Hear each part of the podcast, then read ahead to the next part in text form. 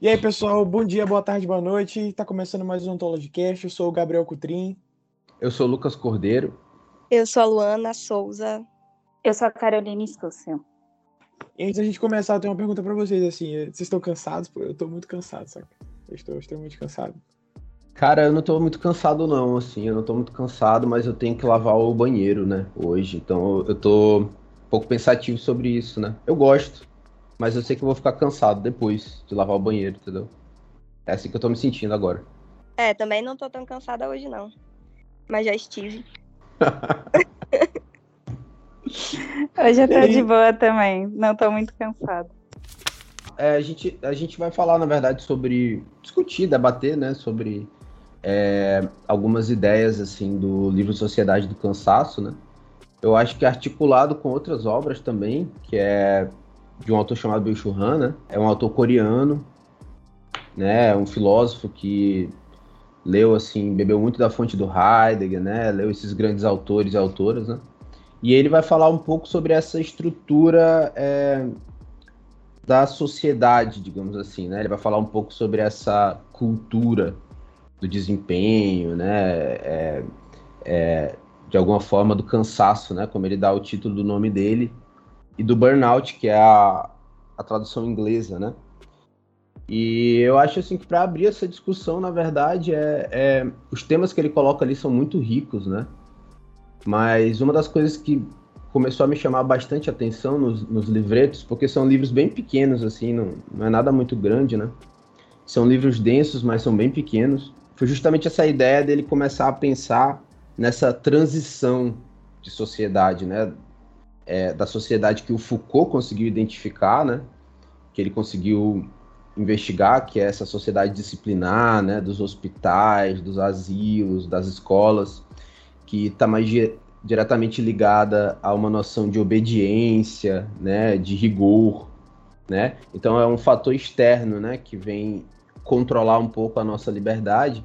E ele vai identificar que está havendo uma transição dessa sociedade do Foucault para uma sociedade do desempenho, né? Para uma sociedade do empreendedorismo, para uma sociedade da informação.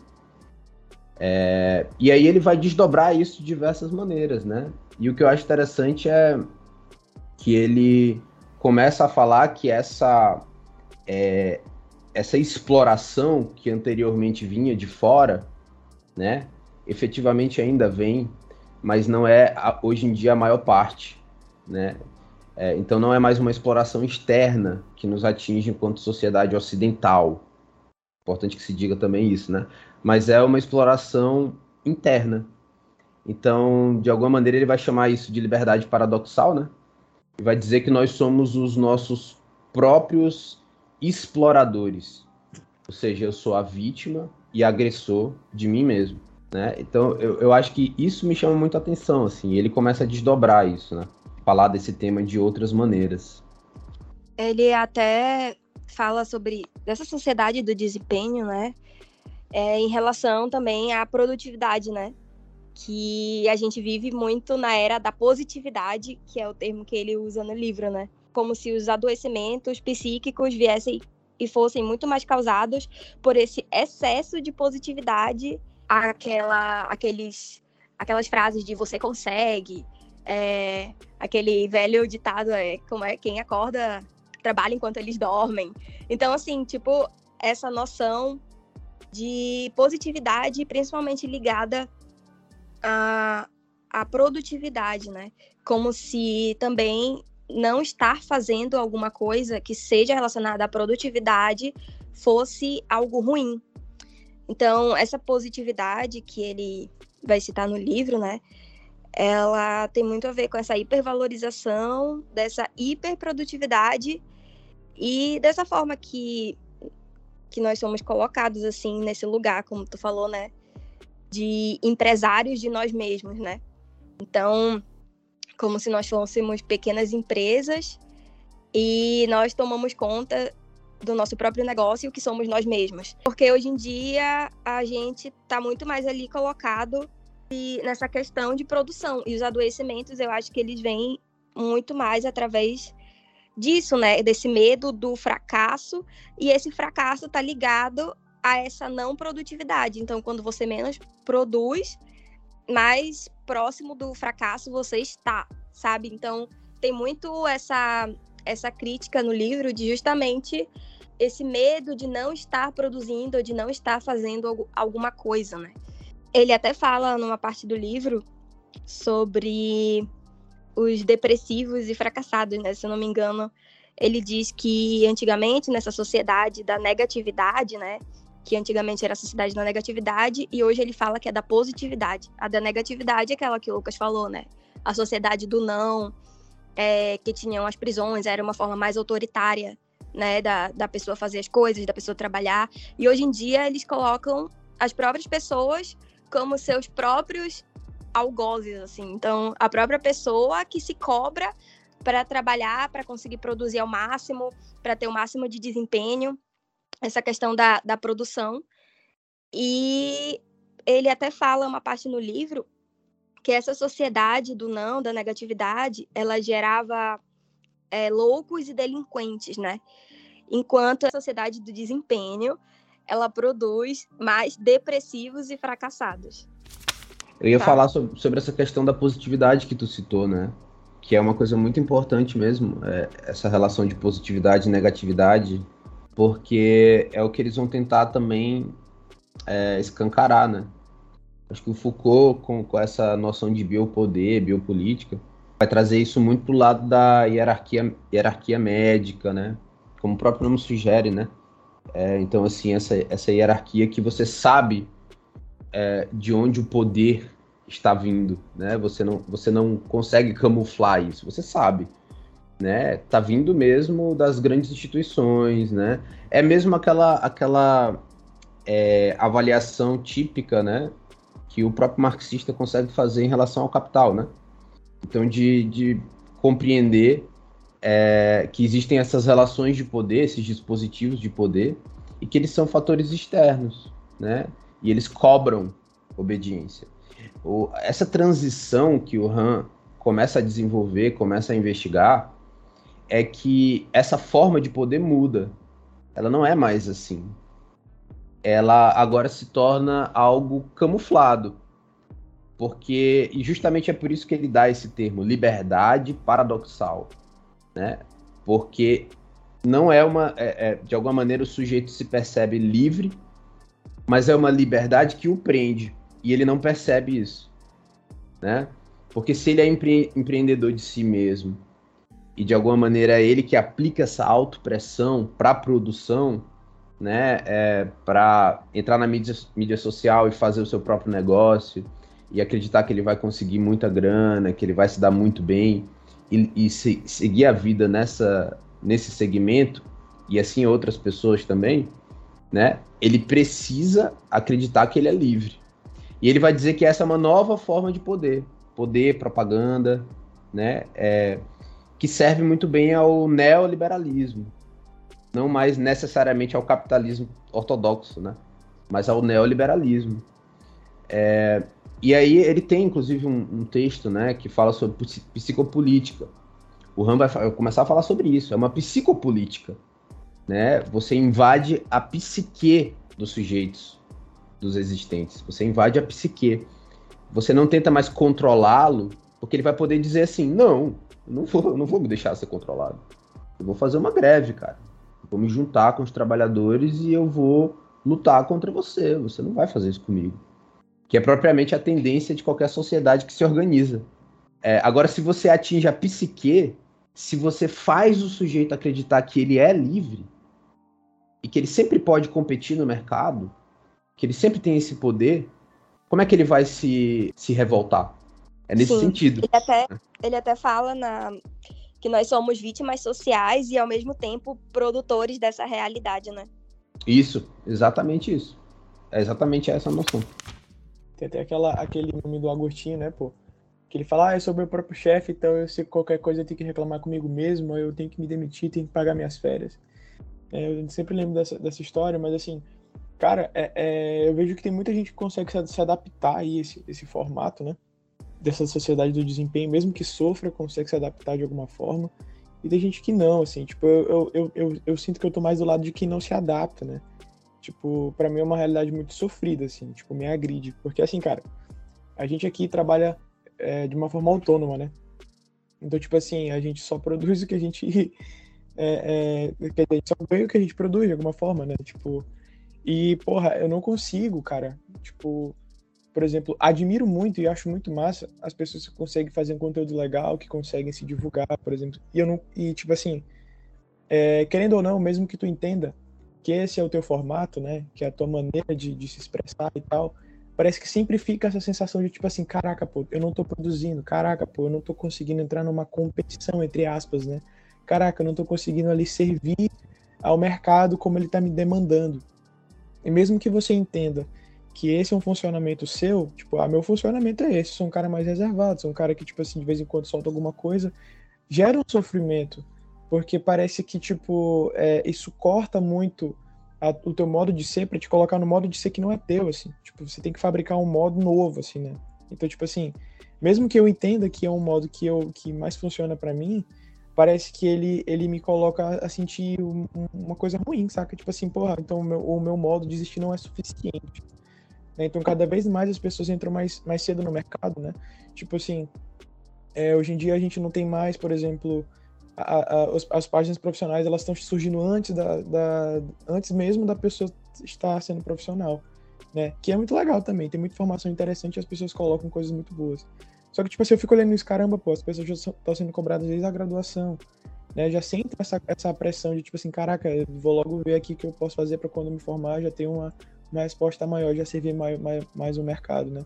E, tipo assim, é difícil, cara, porque mesmo que você faça um bom trabalho, e tem uma divulgação sua pelo seu trabalho ali para as pessoas que você atende, é, se você não tiver, por exemplo, alguns seguidores ou não tiver alguma alguma página, se alguma coisa, parece que você está é, socialmente não avaliado, né? Tipo, numa, numa rede social, assim, uma coisa do tipo, e isso é muito cansativo, né?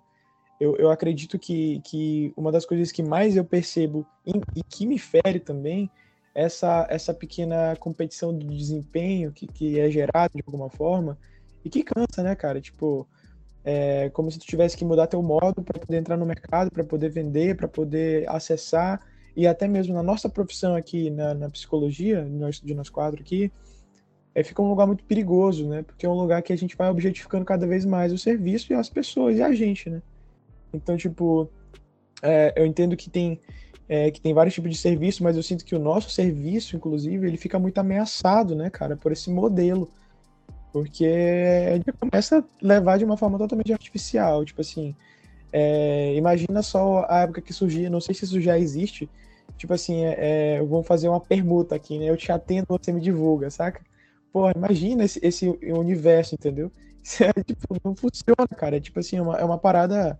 Eu não sei se já existe, mas se existir já é uma parada muito maluca, assim, porque é, já, já é uma alteração total, assim, do, do do, do conceito que é, por exemplo, um acompanhamento terapêutico. Né? Tipo, já vira uma outra parada, então é, é agressivo demais. E assim, esse lugar de ser seu chefe, de ser o seu, o seu próprio, a sua própria empresa, tipo assim, tu, tu, tem que, tipo, te cobrar muito mesmo, entrar numa cobrança desgraçada, assim, pra poder. E é muito complicado, cara, porque, tipo, eu sinto que a gente vai perdendo um pouco da nossa, uma, a nossa humanidade, também um pouco do, do nossa espontaneidade, né, do nosso ócio sabe? É, não tem mais espaço para criatividade de uma forma ociosa, né? tem que produzir. Então é isso aí. Em relação a isso que tu estava falando, Gabriel, eu também fiquei pensando como acontece a perda de um senso de comunidade, né? Quando né, tu trabalha numa empresa, tu tem uma equipe, colegas, e tem algo, tarefas em comum e talvez reclamações em comum, né? Então, o que o Lucas estava comentando também, existe uma certa organização que pode ir se criando, enfim, Existem, para além disso, os sindicatos, etc. E isso vai sendo substituído pela ideia do MEI, né? Da microempresa, individual, do, do empreendedorismo.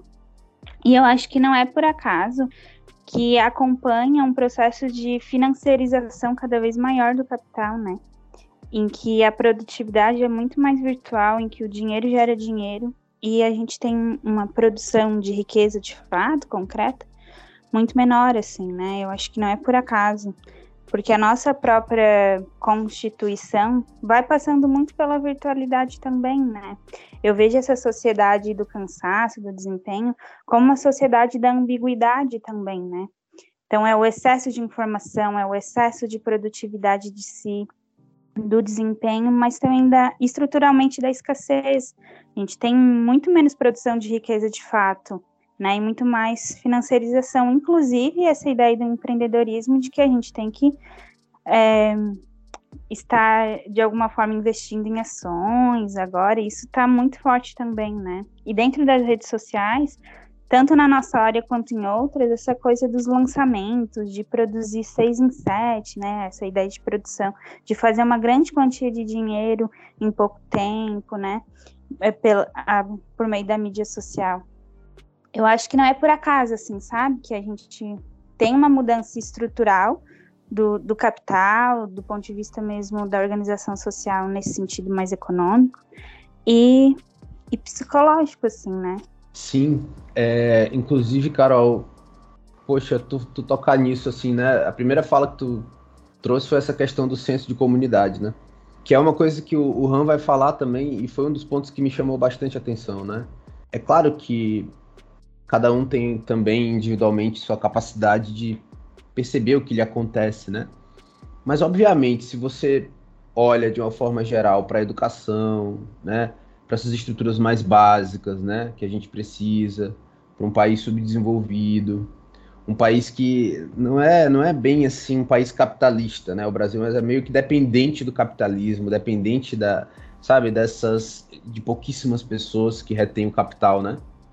Se você para para pensar nisso, de alguma maneira, é, a gente fica desincumbido de ter os recursos necessários para também perceber e notar algumas coisas, né? Para ter essa autoconsciência, assim.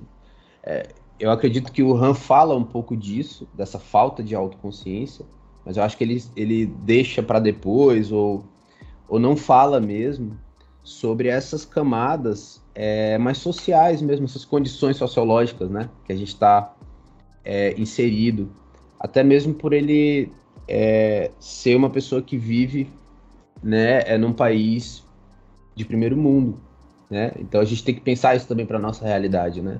Eu acho que a tua fala traz bastante isso, porque quando ele fala que essa sociedade do desempenho, do cansaço e tudo mais faz com que a gente perca o senso de comunidade, eu acho que para a gente aqui é muito mais grave, sabe, para o brasileiro, é muito mais grave, porque se a gente perde o senso de comunidade e já é um país que culturalmente não tem esse senso de comunidade, né?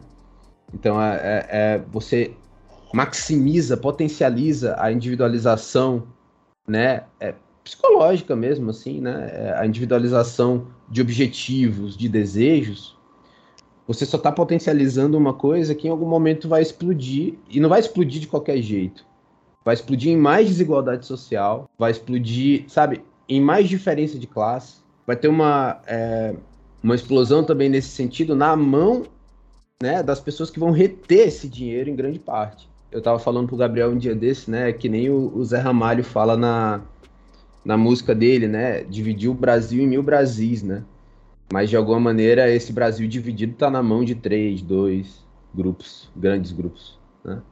Então acho que vale a pena falar isso também, né, esse, e esse senso de comunidade, para onde está indo? Porque a gente já tinha esse, esse desafio antes, Agora com a internet, com esse boom do, do, do NFT, né, que é o investimento né, em criptomoedas, né, na bolsa, como tu disseste, né, no investimento e tudo mais, é, pô, eu pego o meu notebook, eu pego o meu computador e eu faço meu dinheiro dentro da minha casa, entendeu? Onde é que isso, né, vai nos levar, assim, sabe? É uma coisa para pensar, eu não tenho a mínima ideia mas me preocupa. Preocupa bastante. E isso que tu falavas, eu acho que também é, vai trazendo como consequência é, mais condições de adoecimento, né? Então, maior isolamento, maior sensação de desamparo, porque a perda do senso de comunidade faz com que eu não consiga encontrar no outro, assim, condições para eu, eu me tecer de fato, assim, né? Então, essa ideia de que a gente precisa é, construir sozinho o desempenho é, é, também a ideia de que a gente precisa adoecer sozinho, né? Então a dificuldade às vezes de buscar recursos para para de alguma maneira sair das condições, né, de, uh, de adoecimento, não só no sentido de buscar ajuda profissional e tal, mas assim, às vezes de se abrir com familiares, de buscar nos amigos esses amparos, né? Eu acho que isso vai, vai aumentando também, né, essa, essas condições para o isolamento. Uma coisa, Carol, eu não sei se, se, se para vocês isso acontece, né, mas eu sinto que essa, essa, essa energia, vou chamar de energia, assim, que paira sobre essa sociedade do desempenho, do cansaço, é, pelo menos em mim, eu tenho percebido como se ela tivesse travado a minha criatividade, entendeu? Porque parece que é, é, a gente não pode mais se ligar a coisas inúteis, entre aspas, né? Então, tipo assim, porra, doido. É, tipo assim, eu era um cara que eu escrevia todos os dias, praticamente, saca? Eu tenho cadernos e cadernos de textos de contos, tenho músicas escritas, tenho, tenho um livro que eu escrevi, assim, um contozinho, e eu parei, saca? Tipo assim, eu parei de escrever essas coisas. Tipo assim, eu, eu, comecei a tentar focar em mercado, em coisas do tipo, e não dava certo. Então parece que foi travando um pouco essa minha, essa minha ideia de, de escrever, de, de construir, de pintar, de, enfim, saca? É como se se matasse mesmo, sabe? Essa, essa, esse lado mais, mais do sentir. Eu sinto que não tem tanto espaço, entendeu? Então é, é, é complicado essa, essa travada, assim, social. Parece que a gente não, não é, é que o mundo vai ficando mais travado para a arte, por exemplo, né? Então ele, ele fica mais aberto só para, tipo, só se tiver algum negócio embutido, assim, se não tiver, não, não presta. Então é, é, é, é, uma, é, uma, é uma humanidade à venda. Eu tenho essa sensação. Isso daí eu senti bastante também. Então eu acho que nessa questão, por exemplo, do que o Han fala, não é nem, por exemplo, uh, da pessoa ver artifícios, né, para sobreviver financeiramente, principalmente no Brasil, que está muito difícil hoje em dia de tu, sei lá, conseguir um emprego ou ter uma fonte de renda que seja boa para para o teu sustento.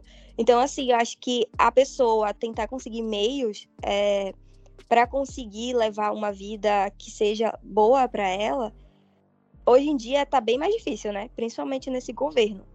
Então, eu acho que ele fala mais assim dessa questão de dessa dessa cobrança excessiva em relação a isso, né? Então, por exemplo, tu falou dessa questão da, da arte que não conseguia mais escrever e tudo. É, eu senti muito isso também quando eu estava fazendo e e fiz os crochês, né? Então eu comecei a fazer crochê, por exemplo. E eu tava fazendo aquilo de uma forma, eu acho que até falei no meu Instagram sobre isso, de uma forma é, prazerosa. Eu tava gostando muito de fazer isso. E depois, quando surgiram as diversas opiniões de pessoas falando para eu vender, para eu criar um Instagram do crochê e colocar à venda, de eu produzir tantos crochês por semana para vender. Isso começou a, a meio que matar a minha experiência e tornar ela uma experiência diferente daquela que eu tinha começado, sabe? Então, por um momento, eu realmente comecei a vender o crochê. Só que eu é, não ia, por exemplo, vender assim é, em grande escala, porque enfim, é um trabalho artesanal, demora para fazer, é cansativo. E é muito diferente tu fazer de uma forma ali é, artística mesmo, e tu tá fazendo porque tu tá com muita vontade de fazer aquilo e tem todo um carinho, afeto envolvido naquela produção, e depois tu fazer aquilo de uma forma é, só para lucrar, sabe? Uma forma mais financeira, assim. Então, eu senti muito em relação a isso. Tanto é que depois eu decidi que eu não ia mais fazer, ia fazer só quando tivesse vontade de fazer e não ia vender nem nada, sabe? Então, as pessoas, elas tendem a colocar essa, esses trabalhos, por exemplo, ou uma escrita, ou música, ou qualquer tipo de atividade artística, como, como se precisasse está encaixado ali dentro de um mercado financeiro. Então, por exemplo, a arte só por arte é como se não valesse de nada. Então, tu tá ali gostando de fazer, tu tá fazendo, por exemplo, um crochê, uma pintura, uma música, tocando um violão, não sei, um instrumento. E aí a arte, só por arte, é como se não tivesse uma validação, assim, como se não fosse tão importante. E aquilo só passa a ser importante quando tem uma atribuição financeira de produção. Então, por exemplo, hoje em dia, eu acho que o sucesso, né, ele está muito ligado à parte financeira.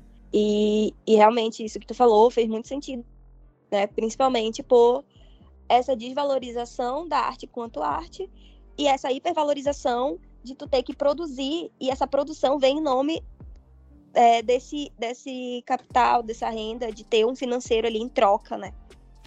Só para a gente pensar junto com o livro também, né? É, ele fala sobre isso também, né? Ele fala sobre o tédio é, e sobre ser idiota, né? Ele vai usar assim um pouco esses dois termos para falar assim, e os idiotas e o tédio, a mera contemplação da existência, né? Bom, se eu falar assim, parece que assim, né? Eu vou ter que abandonar toda qualquer forma de produtividade, né? E, e, e vou ficar lá, né? Como um, um vagabundo, né? Sem fazer nada. Mas não é isso que ele está propondo. Ele está propondo é, muito mais um lugar para isso, sabe?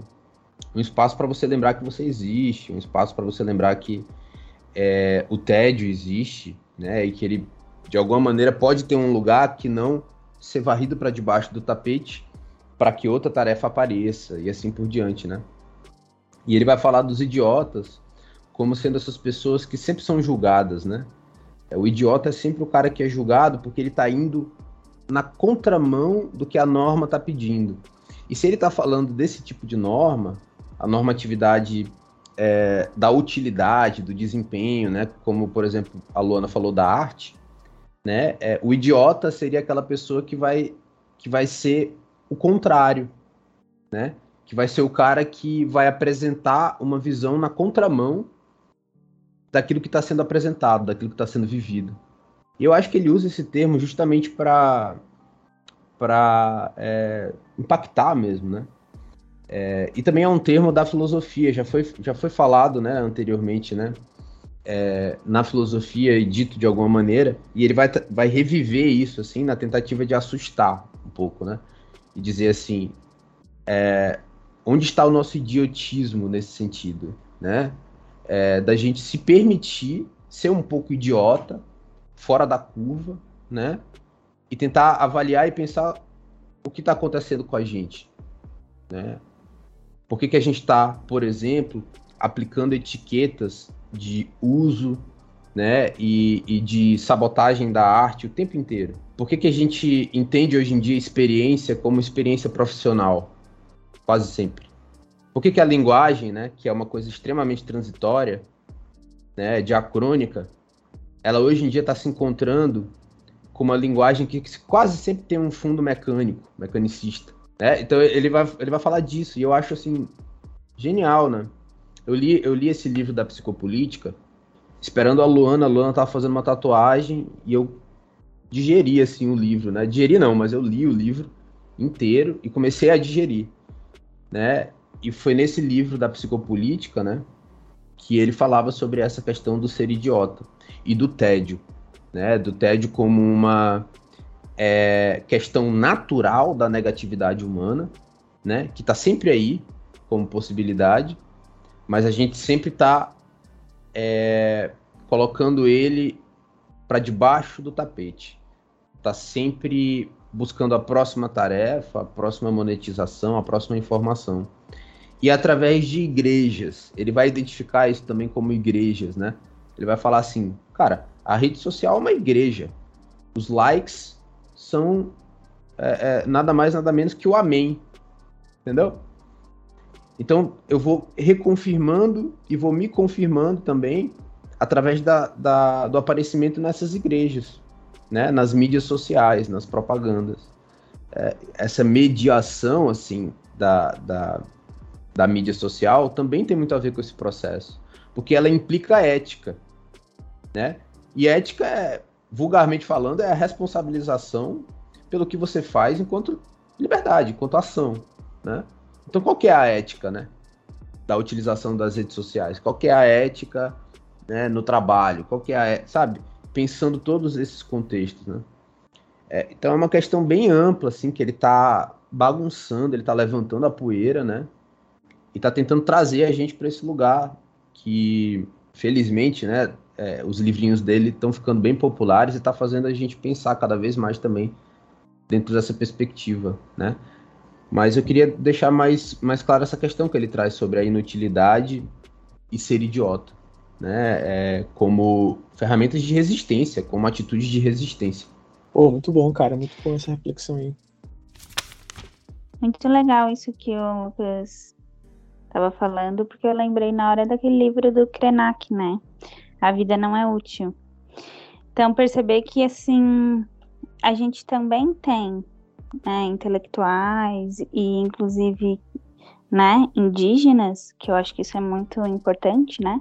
Trazer esse saber anticolonial que já vem falando pra gente sobre isso, assim, né? Então, a vida não é útil porque a vida é razão de si. A vida é absurda, ela não tem que ter uma explicação lógica, uma utilidade e não precisa e não deveria ser transformada em mercadoria, né?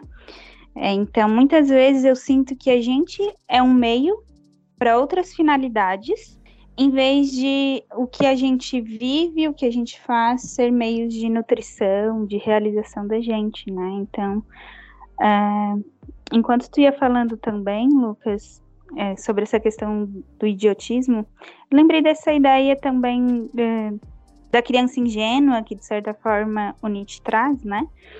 Que para mim tem tudo a ver com a postura fenomenológica, né? Então, é, tu está aberto a, ao que a vida, o que a situação vai trazer de imediato, assim, né? Sem tentar colocar já explicações lógicas, enfim, e dizer antes da experiência, né? Ou transformar essa experiência numa experiência técnica, mecânica. E nesse sentido, eu acho que a gente precisa sustentar mais o tédio e o vazio, né? Em vez de a gente ficar procurando meios para uh, para fugir disso, né? Seja por controle, seja por desempenho, né? Eu acho que ter essa compreensão de que a vida não é útil passa pela experiência do vazio e, e de sustentar o que é ilógico, o que é irracional, o que é misterioso de alguma forma, né? É, um, a, é algo que uma sociedade que faz com que a gente esteja numa lógica de produtividade, de exaustão, nos impede de articular, né? A gente fica impedido de ter articulações a nível psíquico diferentes dessas que são técnicas mecânicas e também articulações sociais, né? Lucas finaliza aí falando, falando sobre o livro, fazendo uma, um fechamento. Fim de papo. é porque eu... Achei que ele ia comentar do livro, eu gostei, do autor. legal. É, mas, é... mas é que ele tá cansado. Não, não, nem é, pô. Tô só brincando mesmo. É porque o, o Raul Seixas. Ele tá vivendo Seixas... na sociedade do cansaço. Isso é... aí investe tudo. É porque eu vou lavar o banheiro, eu falei pra, pra vocês, né? Lavar o banheiro, então. Você vai me é... ajudar a rejuntar o meu, né? É, eu vou também ajudar. Sabia, Carol? Eu vou, eu vou ajudar a rejuntar o banheiro do Gabriel. Exatamente. Obrigado. A gente vai pegar uma massinha branca, né? E vai fazer o rejunte. E aí a gente vai fazer essa atividade, que é uma atividade é, inclusive da gestalterapia, né, Gabriel? Saiu ali um braço, um braço, um braço da caixa. Uma, uma, mandala de rejunte. Isso. Foi um braço da caixa de areia, né? Sabe a caixa de areia? Deixa isso na gravação, deixa.